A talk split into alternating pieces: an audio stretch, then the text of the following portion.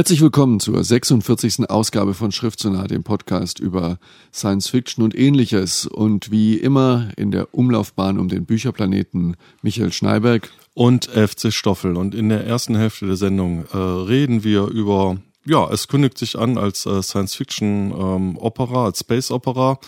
Frank Haubold, der erste Band der Götterdämmerung mit dem Titel Die Gänse des Kapitols und ähm, wieder ein englisches Buch von Kim Stanley Robinson 2312. Und in der zweiten Hälfte, und da sieht man, dass man heute wirklich für jeden Geschmack etwas finden kann hier, von Joe Abercrombie, Königsklingen, die Trilogie Fantasy und dann in Rettet die Backlist, den Klassiker von Octavia Butler, die Genhändler, das sind die drei Romane der Xenogenesis-Trilogie. Viel Spaß!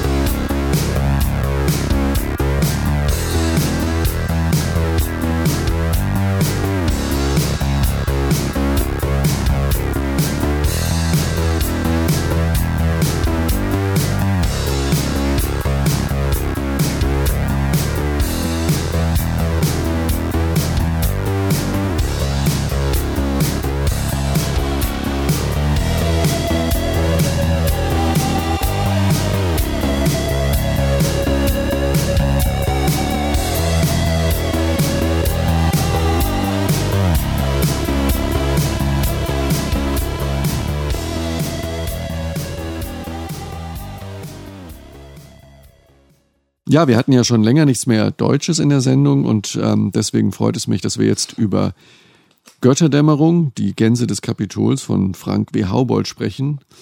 Frank Haubold hatten wir ja auch schon mal in der Sendung. Über dieses Buch weiß ich aber nichts.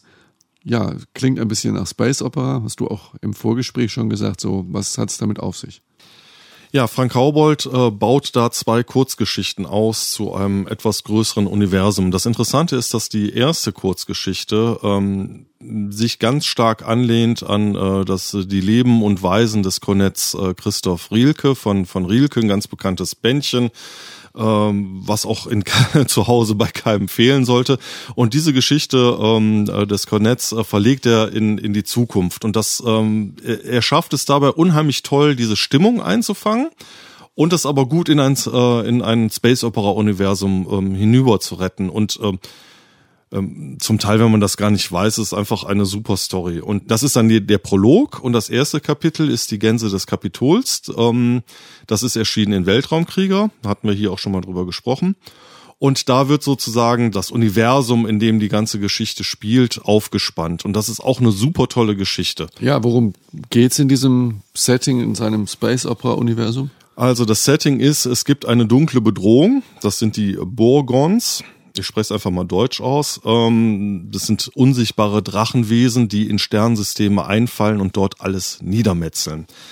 Es gibt dann einen Seher, den äh, Balinas, von dem man nicht genau weiß, äh, wo kommt er überhaupt her, ähm, wo gehört er hin, der taucht auf und geht wieder. Und er bezeichnet diese Burgons als elternlose Streitrösser. Und im ersten Kapitel dann gibt es Raymond Farr, der auf einer Station in den, ähm, am Rande des bekannten Universums ausharrt, weil er glaubt, die Burgons kommen noch zurück.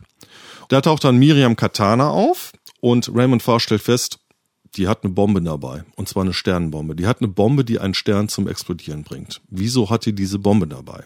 Stellt sich heraus, auch Miriam Katana glaubt, dass die Burgons zurückkehren. Und die stellen diesen Burgons eine Falle.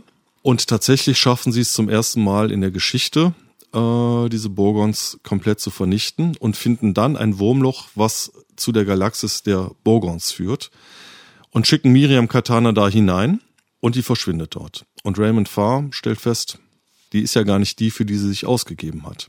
Und da hört diese Kurzgeschichte auf.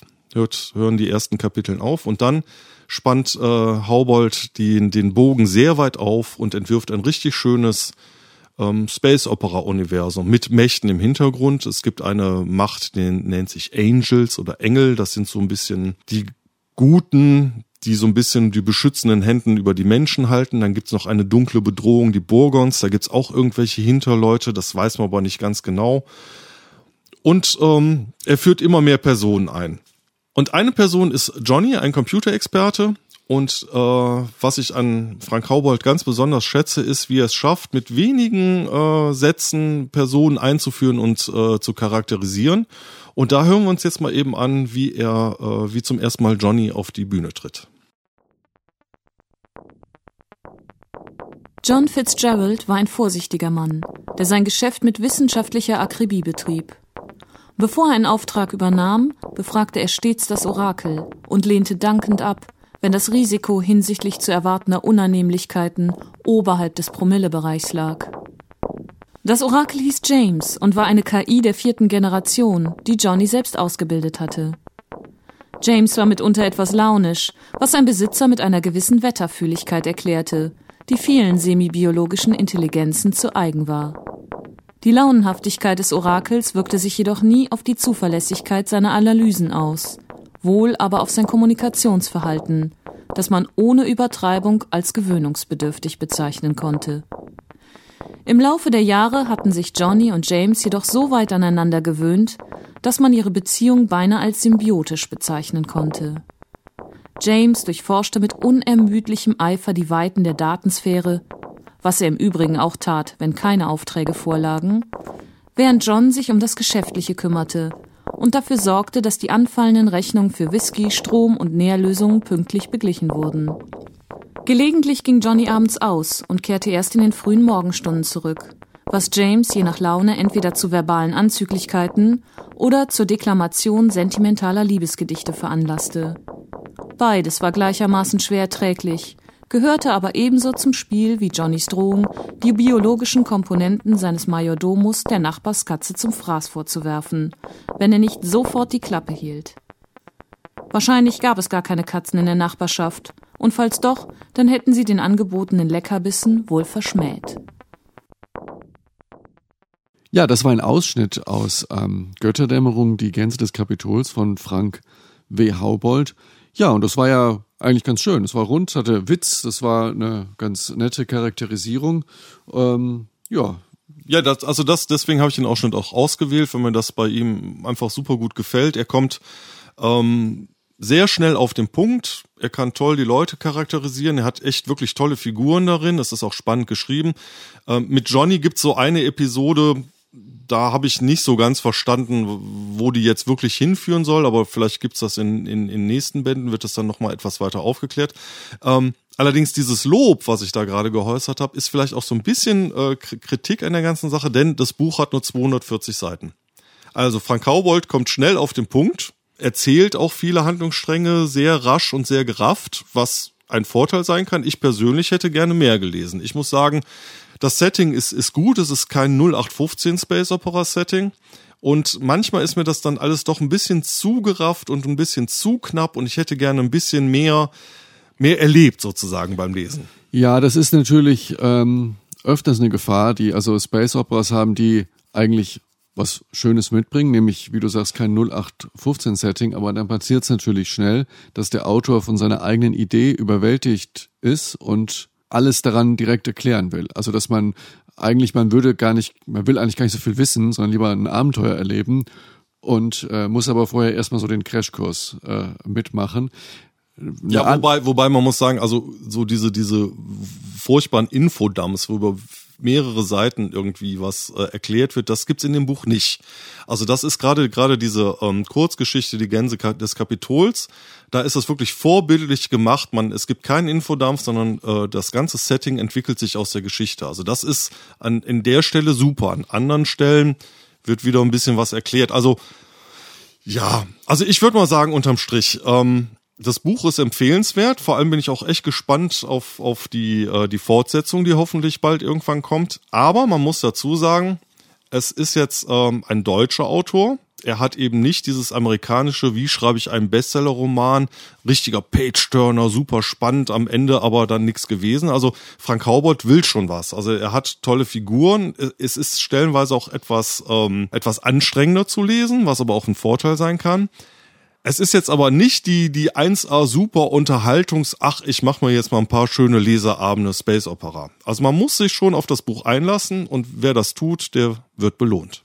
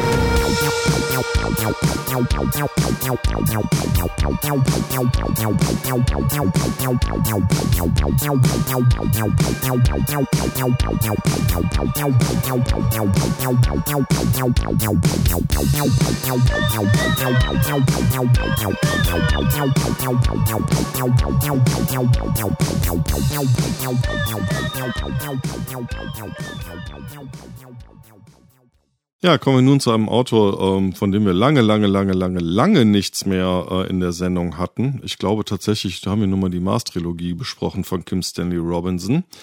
Nun ein Buch mit dem Titel 2312, eine, ähm, eine Utopie, ein bisschen Dystopie und ein sehr tolles Setting. Michael hat es ganz gelesen, ich habe es halb gelesen. Es ist ein bisschen trocken, aber es lohnt sich. Michael, vielleicht erzählst du mal kurz, worum es geht. Der Handlungsrahmen ist, dass die Menschheit sich in das Sonnensystem ausgedehnt hat. Die Menschheit hat das Sonnensystem kolonisiert, was ähm, ein hartes Stück Arbeit ist, weil es außerhalb der Erde nicht besonders lebensfreundlich ist, aber durch technische und biologische und neurologische Erweiterungen gelingt es halt der Menschheit, auch die entferntesten Lebensräume oder die entferntesten Planeten zu Lebensräumen zu machen. Man höhlt Monde aus, man ähm, schafft, die Saturnmonde zu besiedeln, Terraforming. Man denkt sehr langfristig, über mehrere hundert Jahre. Die Menschen selber leben auch sehr viel länger. Äh, man wohnt zum Beispiel auf Merkur, einer der Schauplätze. Und ähm, in diesem Setting herrscht ein Grundkonflikt. Und dieser Grundkonflikt ist, dass die Menschheit, die ins All oder in, in, in das Planetensystem ausgewandert ist, in vielen Punkten sehr viel weiter ist, intellektuell und technologisch. Man hat dort neue Formen des Wirtschaftens umgesetzt, also praktisch postkapitalistische Wirtschaftsformen. Man hat äh, neue Formen ähm, demokratischer Entscheidungsprozesse verwirklicht, eine Art Ad-hoc-Demokratie von Interessensgruppen, gesteuert durch wirkliche Vernunft. Also man ist auch im All vernünftiger geworden, eigentlich reifer. Die Menschheit ist gereift. Man hat äh, neue Formen des Meinungsaustausches etabliert. Alles im Grunde genommen die Menschheit auf eine höhere Ebene, auch intellektuell, auch moralisch. Aber auf der Erde, die Erde steckt in ihren alten Problemen fest. In ihren Sozialstrukturen, die verkrustet sind. Dort gibt es praktisch Reste des alten Raubtierkapitalismus, der nicht aufhören will. Ähm, dort gibt es große nationale Konflikte, dort gibt es große Umweltzerstörung. Und diese beiden Pole stehen in Spannung zueinander.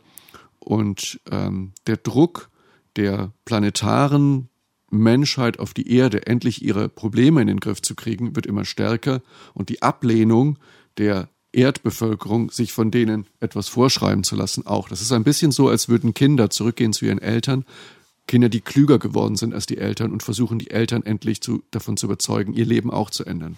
Und es gibt einen äh, sehr schönen Kniff an der ganzen Sache, weshalb äh, das zu Problemen führt, weil es sich nämlich herausgestellt hat, dass die ähm, Weltraumbewohner, nenne ich sie jetzt einfach mal, nicht äh, ohne Ende im Weltraum sich aufhalten können. Es hat sich herausgestellt, dass so etwa alle sieben Jahre muss jeder dieser Weltraumbewohner ein Sabbatical auf der Erde einlegen, um rein psychologisch diesen Sonnenaufgang, die Farben zu haben, aber auch rein der Körper muss sich wieder, muss wieder Viren ausgesetzt werden, Bakterien ausgesetzt werden, damit das Immunsystem wieder in Gang kommt. Das ist also für diese ganze Weltraumschar immens wichtig, dass die Erde funktioniert, dass sie sich dort erholen können, dass sie dort äh, wieder fit sind, weil sie können nicht unendlich lange im Weltraum bleiben.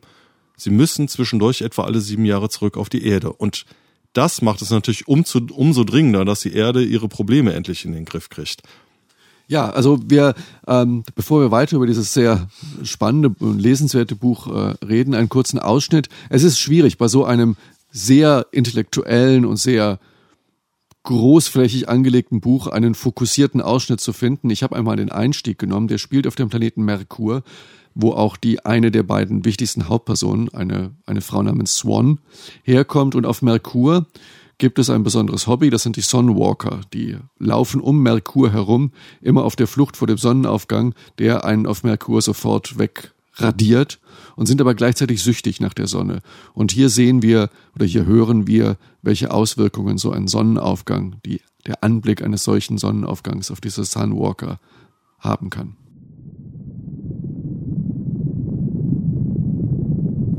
time to turn and run. Before that, one last look at sunrise on Mercury. In the ultraviolet, it's a perpetual blue snarl of hot and hotter.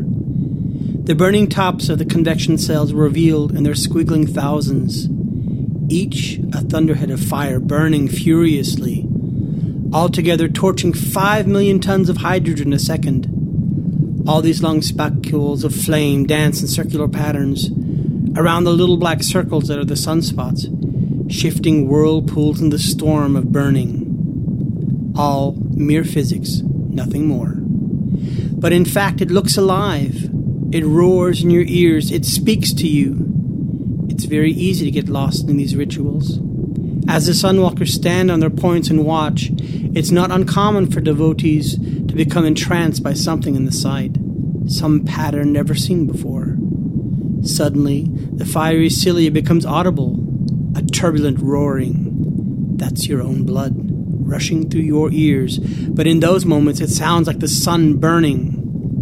Some have their retinas burned, some are blinded, others killed outright. Some are cooked in groups of a dozen or more.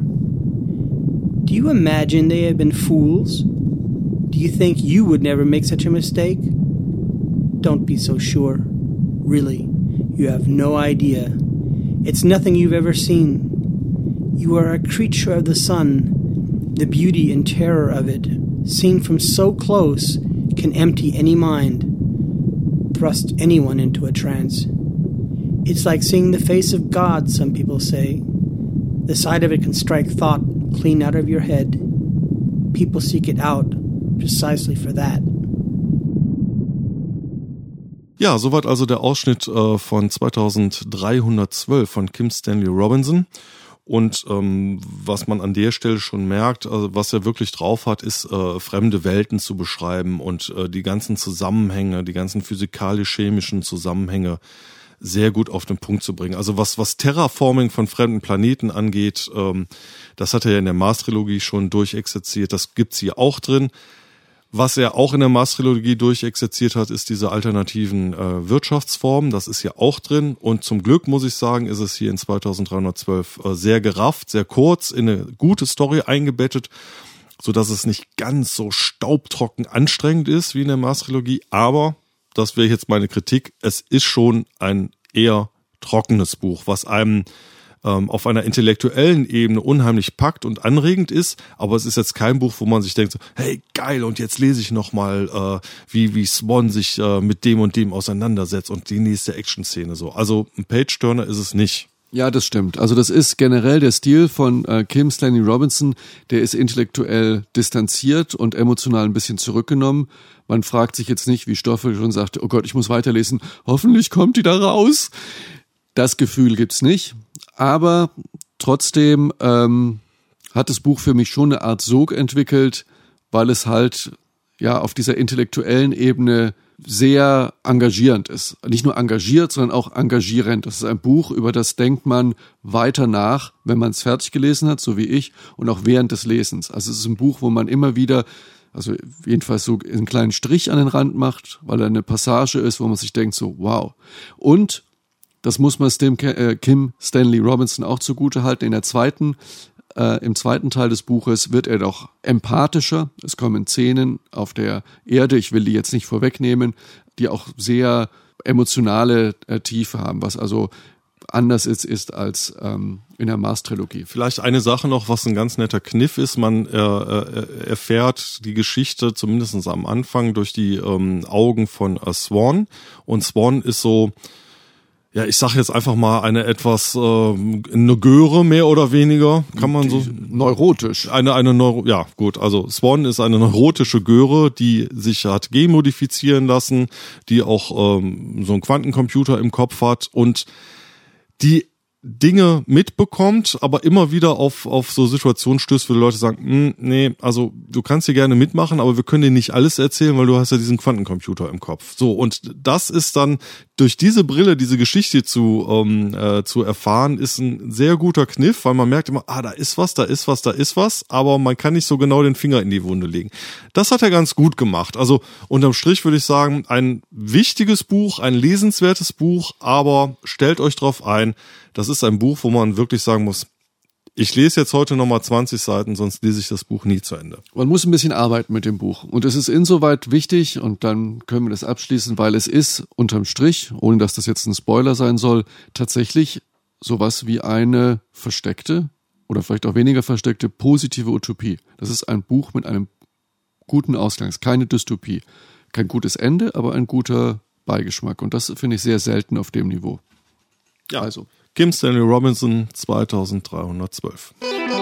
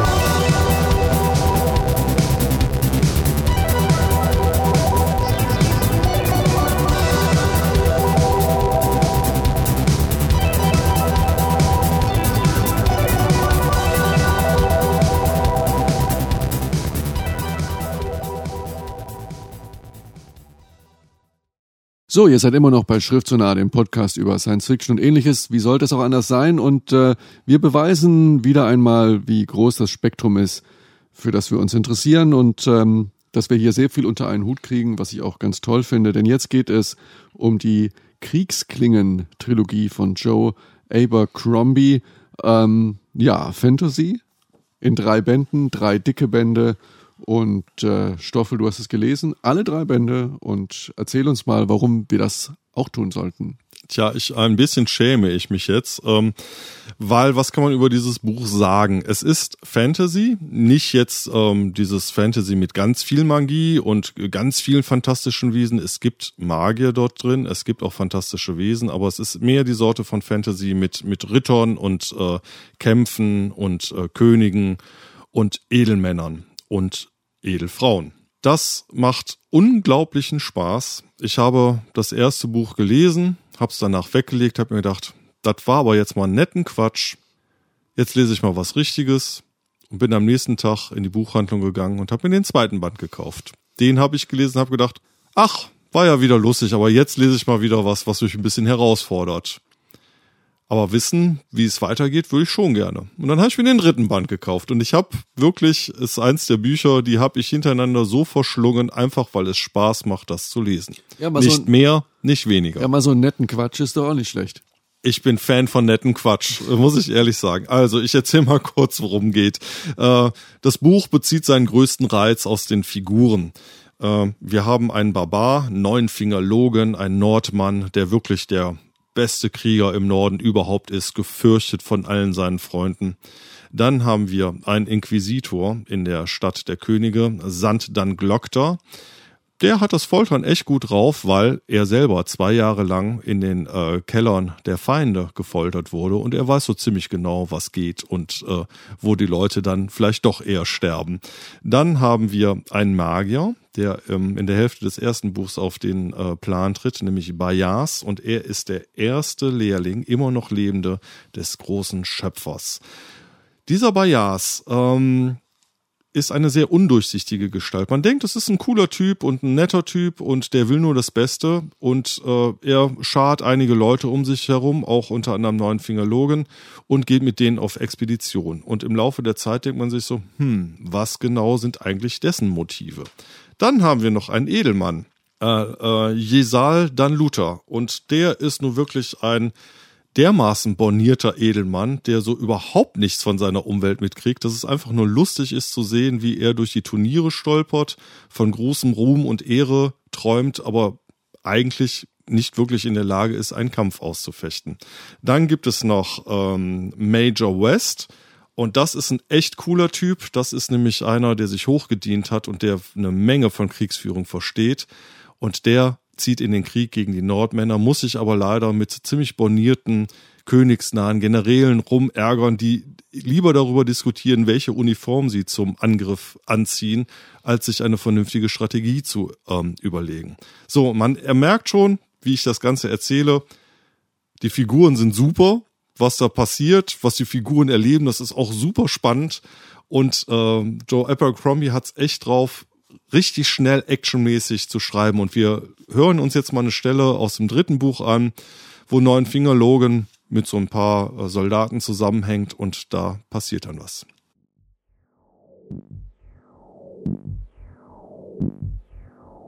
Möchten Sie was trinken? Gern.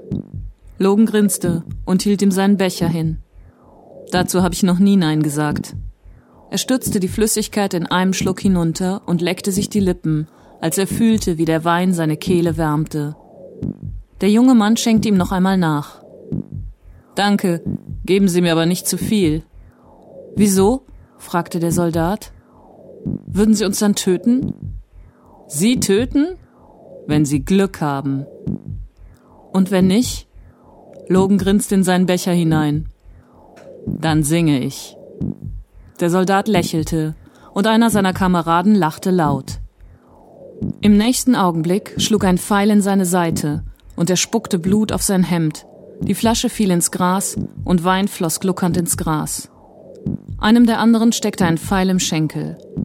Er saß wie erstarrt da und starrte auf den Schaft. Wo kam das? Dann brach Geschrei aus. Alle griffen nach ihren Waffen oder warfen sich flach auf den Bauch. Weitere Pfeile zischten über sie dahin. Einer traf ins Feuer und ließ einen Funkenreigen aufsteigen. Logan ließ die Schale mit der Suppe fallen, schnappte sich sein Schwert und rannte los. Er stieß dabei gegen einen der Soldaten und warf ihn um. Dann rutschte er aus und wäre selbst beinahe gestürzt. Schnell richtete er sich wieder auf und hielt in vollem Lauf auf die Bäume zu, aus denen die Pfeile gekommen waren. Entweder man rannte direkt auf die Gefahr zu, oder aber man rannte vor ihr davon, und er hatte sich ohne nachzudenken entschieden. Manchmal spielte es gar keine Rolle, welche Wahl man traf, solange man es schnell tat und dann bei seiner Entscheidung blieb. Logan sah einen der Bogenschützen, als er heranstürmte, ein kurzes Aufblitzen heller Haut in der Dunkelheit, als er nach einem weiteren Pfeil griff. Er zog das Schwert des Schöpfers aus seiner abgewetzten Scheide und stieß ein mächtiges Kampfgeschrei aus. Der Schütze hätte seinen Pfeil abschießen können, bevor Logan ihn erwischte, aber es wäre knapp geworden, und letztlich hatte er nicht die Nerven, stehen zu bleiben und zu warten. Nur wenige Männer können ihre Wahlmöglichkeiten richtig abwägen, wenn der Tod auf sie zugerast kommt. Er ließ den Bogen zu spät fallen und wollte davonrennen, aber Logan hieb ihn nieder, bevor er mehr als zwei Schritte weit gekommen war. Und der Mann stürzte schreiend ins Unterholz. Dort drehte er sich auf den Rücken, wobei ihn das Gestrüpp behinderte, und versuchte unter viel Gebrüll sein Messer hervorzuziehen. Logan hob das Schwert, um der Sache ein Ende zu bereiten. Blut sprühte aus dem Mund des Bogenschützens. Ein Schauer durchlief seinen Körper. Und dann war er still. Ja, das war ein Ausschnitt aus dem dritten Band der äh, Trilogie von Joe Abercrombie. Der dritte Band heißt Königsklingen. Ja, ähm, Fantasy, Ritter, Action pur. Man hört im Hintergrund die Würfel rollen. Und ähm, ja, sowas ist äh, ganz nett. Es ist allerdings, also was ist ganz nett, sowas ist spannend und kann auch Spaß machen zu lesen. Jetzt weiß ich aber, das sind drei so dicke Bände. Und reicht es? Also, weil für drei so dicke Bände, da muss es schon ja, das, das, das Irre an der ganzen Sache ist, ähm, es ist tatsächlich als Trilogie angelegt. Also ich habe den ersten Band gelesen und dachte mir, okay, er spannt den Bogen jetzt aber mal weit auf. Also im ersten Band passiert eine Menge, also es ist spannend zu lesen, also ständig Action, Neunfingerlogen ist eine super gute Figur, immer wenn er so einen Kampf gewinnt, so, ah, noch am Leben, noch am Leben. Das ist einfach total packend geschrieben. Ähm, auch, auch wieder immer recht schnell, also der hat auch ständig so Weisheiten, ne? also egal wie man sich entscheidet oder die geduldige Klinge findet ihr Ziel und lauter so Sachen, also super, super spaßig, super geil. Und ähm, er spannt im ersten Buch, spannt er den Bogen einfach auf. Im zweiten Buch ist dann sehr viel Schlachten und so, so ein bisschen wie bei, bei Herr der Ringe, diese Schlachten. Und es gibt eine Reise, die auch sehr episch beschrieben ist. Das ist so ein richtiger Mittelteil einer Trilogie, wo man sich auch denkt, wo, wohin führt das Ganze? Wohin führt das Ganze? Und erst im dritten Band werden diese ganzen Fäden miteinander verwoben und zu einem Punkt geführt, wo man sich denkt so, das ist aber mal abgefahren. So, es hat jetzt nicht die Intrigenqualität wie bei George R. Martin, das Lied von Eis und Feuer, das muss man mal ganz deutlich sagen. Also dieses Ränkeschmiegen, Intrigen hin und her, das hat nicht diese Tiefe und diese Dichte so. Aber die Figuren sind toll. Also es ist ein Buch, wo ich sagen würde, man legt es weg äh, und wie ein guter Western, irgendwann denkt man sich, ach, das war aber war eine tolle Geschichte. So, es hat, es gibt einem nichts fürs Leben. So, es gibt mir keine tiefere Einsichten in unsere Welt bis auf ein, zwei Stellen, wo er das dann schon ganz gut gemacht hat. Er hat ganz am Ende hat er noch was, äh, ein bisschen was, äh, einen schönen Seitenhieb auf, auf, auf, äh, auf die Kapitalmärkte bei uns und diese Finanzmakler. Ja, also insofern, äh, ich habe das Buch in der Phase gelesen, wo ich einfach wirklich Zerstreuung brauchte und wo ich keine Lust hatte, mich groß anzustrengen. Und es macht einfach nur Spaß. Man setzt sich hin. Ehe man sich's versieht, hat man 50 Seiten gelesen. Es ist nicht übermäßig anspruchsvoll, ja, aber wer mal Bock auf sowas hat, ich hatte Bock auf sowas und ich kann es echt empfehlen. Okay, sag mal, wer sind drei Bände? Wie heißt der erste Band? Der erste Band heißt äh, Kriegsklingen, dann kommt Feuerklingen, dann kommt Königsklingen. Es gibt noch zwei weitere Bände, die habe ich jetzt nicht gelesen. Das kommt nach drei Büchern zum guten Ende und ja. Okay, John Joe Abercrombie äh, Kriegsklingen Trilogie. Thank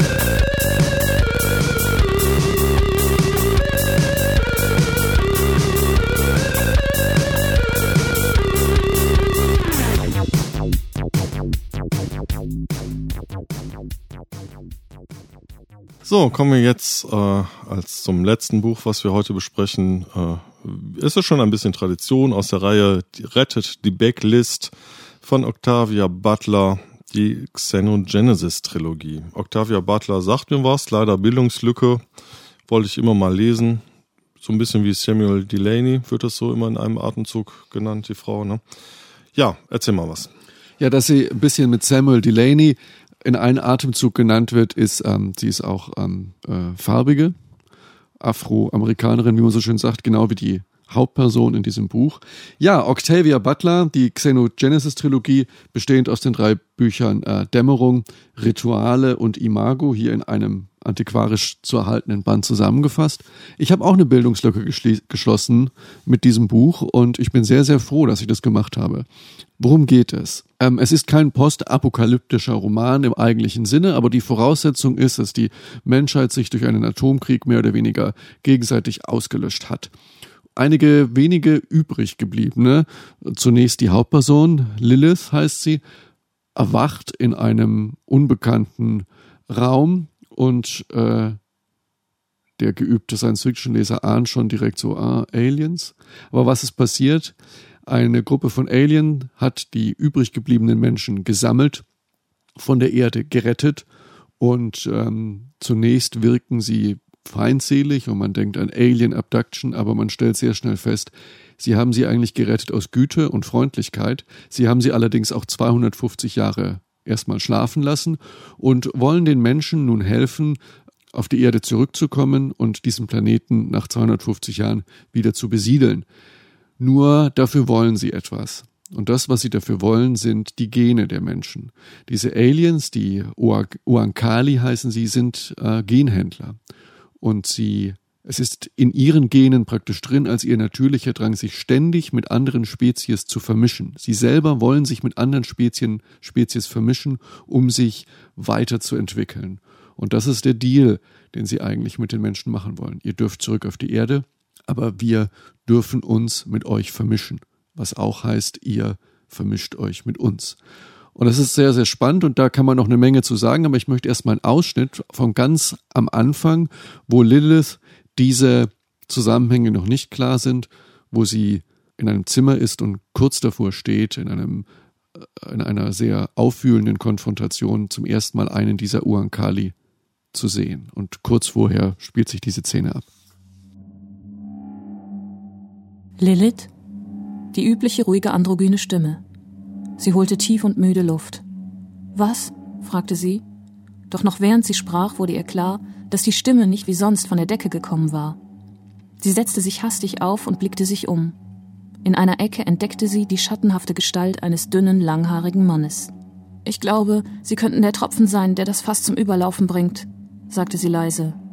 Ich bin nicht hier, um dir weh zu tun, antwortete er. Nein, natürlich nicht. Ich bin hier, um dich nach draußen zu bringen. Jetzt stand sie auf. Sie wünschte sich mehr Licht, als sie ihn prüfend betrachtete. Scherzte er? Machte er sich über sie lustig? Nach draußen? Wozu? Ausbildung, Arbeit, der Beginn eines neuen Lebens. Sie trat einen Schritt näher auf ihn zu, dann blieb sie stehen. Er machte ihr irgendwie Angst. Sie konnte sich nicht überwinden, an ihn heranzutreten. Irgendetwas stimmt nicht, sagte sie. Wer sind Sie? Er bewegte sich leicht. Und was bin ich? Sie zuckte zusammen, weil sie genau das fast gesagt hätte. Ich bin kein Mann, fuhr er fort. Ich bin kein Mensch. Lilith wich bis zum Bett zurück, setzte sich aber nicht. Sagen Sie mir, was Sie sind. Ich bin hier, um es dir zu sagen und zu zeigen. Willst du mich nun ansehen? Da sie ihn, es, schon ansah, runzelte sie die Stirn. Das Licht. Es wird sich verändern, wenn du bereit bist. Sie sind was? Von einer anderen Welt? Von einer Reihe anderer Welten. Du bist eine der wenigen Englischsprechenden, die nie erwogen hat, dass sie sich in den Händen von Außerirdischen befinden könnte. Ich habe es erwogen, flüsterte Lilith. Zusammen mit der Möglichkeit, dass ich im Gefängnis sein könnte, in einer Heilanstalt, in den Händen des FBI, der CIA oder des KGB. Die anderen Möglichkeiten schienen nur geringfügig weniger lächerlich. Das Wesen sagte nichts. Diese Dinger, was immer sie waren, diese Wesen, waren unglaublich gut im Warten. Sie ließ das hier ein paar Minuten warten, und es schwieg nicht nur, es bewegte auch nicht einen Muskel. Sie hatte keine Angst. Hässliche Gesichter hatten sie schon lange vor ihrer Gefangennahme nicht mehr erschrecken können. Es war das Unbekannte, das ihr Angst machte. Der Käfig, in dem sie sich befand. Sie wollte sich lieber an egal wie viele hässliche Gesichter gewöhnen, als in diesem Käfig zu bleiben. Also gut, sagte sie. Zeigen Sie sich mir. Ja, soweit also der Ausschnitt aus Die Genhändler, der Xenogenesis-Trilogie von Octavia Butler. Äh, du hast eben gesagt, die ähm, Aliens wollen die Gene. Mal eine ganz blöde Frage, was hindert die denn daran, sich die Gene einfach zu nehmen von den Menschen, wenn die die schon längst da gefangen haben? Technisch, wenn man so will, organisch, biologisch, ähm, würde sie nichts daran hindern. Aber sie wollen es nicht tun, weil ähm, die sind gute Wesen. Die sind gütige Wesen und ähm, sie wollen diesen Deal machen mit den Menschen freiwillig. Also sie wollen, dass die Menschen es freiwillig machen, weil sie ähm, von ihrem Wesen her nicht dazu in der Lage sind, andere Wesen wirklich zu unterdrücken oder ähm, sie auszubeuten. Das widerspricht ihnen. Das ist der eine Grund. Und der andere Grund ist, sie wollen sich mit den Genen der Menschen vermischen, um sich zu verändern. Also Veränderung ist eigentlich ihr Status quo, ständige Veränderung. Aber umgekehrt bedeutet das eben auch, dass die Menschen sich verändert werden. Das heißt, dieser Austausch der Gene läuft in beide Richtungen. Und das funktioniert nur, also das würde auch bei dem hohen technologischen Stand der Uankali würde das auch gezwungen in beide Richtungen funktionieren, aber das wollen sie nicht.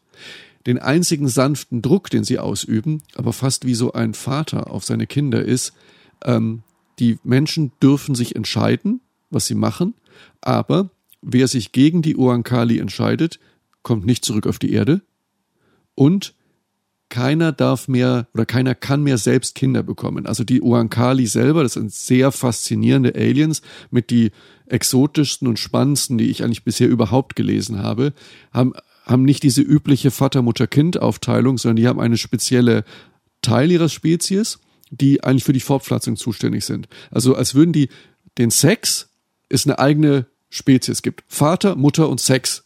Aber Sex ist eine eigene, eigenes Wesen. Und der nimmt dann immer links und rechts einen in den Arm, verdrahtet die Neuronen und dann haben die mental Sex, was viel geiler ist als körperlich, während er aber praktisch unter der Hand die Spermien austauscht und so. Also praktisch lebende Genmanipulatoren. Das ist alles sehr, sehr toll beschrieben. Und der großartige Subtext ähm, die Kodierung, das Novum, würde Darko Suvin sagen, in diesem Buch, ist ähm, die Frage nach Race und Rassismus. Rassismus ist im Kern die Angst vor dem Fremden.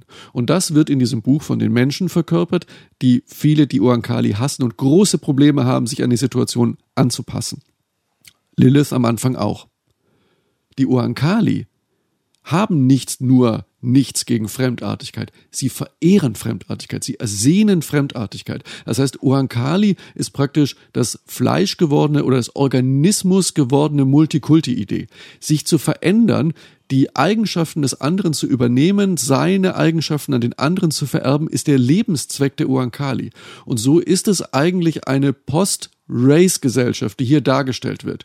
Und ähm, die Handlung, Lilith wird als eine der ersten aufgeweckt und ihre Aufgabe ist es, die anderen Menschen davon zu überzeugen. Also erstmal ist es ihre Aufgabe selber, das zu verstehen. Und wenn sie es verstanden hat, ist es ihre Aufgabe, den anderen Menschen das zu erklären, was die Uankali wollen. Und da kommt es zu Konflikten, es kommt zu Parteiungen, man versucht sie zu töten als Verräterin, als Hure der Aliens. Und dieser Prozess, wie die Menschen langsam erkennen, dass rassistische Identität ein fruchtloser, schwacher Weg ist und dass Vielfältigkeit und rassistische, rass, rassische Vermischung eigentlich der Weg der Zukunft ist. Das ist der Prozess in diesem Buch. Und das ist, Octavia Butler ist eine große Erzählerin, sehr emotional, sehr empathisch und sehr spannend beschrieben. Also eine große Leseempfehlung. Ja, ich sage nochmal den Titel, Octavia Butler, die Genhändler, die Xenogenesis-Trilogie. So, jetzt sind wir am Ende der 46. Ausgabe von Schrift zu nah und wie immer bedanken wir uns ganz herzlich auch bei unseren beiden Sprechern Fabian Doles und Doris Mücke. Und das letzte Wort kommt heute, wie könnte es anders sein, von Kim Stanley Robinson. Ja, ein Motto des Buches der Hauptperson und ein Motto für das 22. Jahrhundert. No one will be safe until everyone is happy. Schönen guten Abend. Nee, nur guten Abend.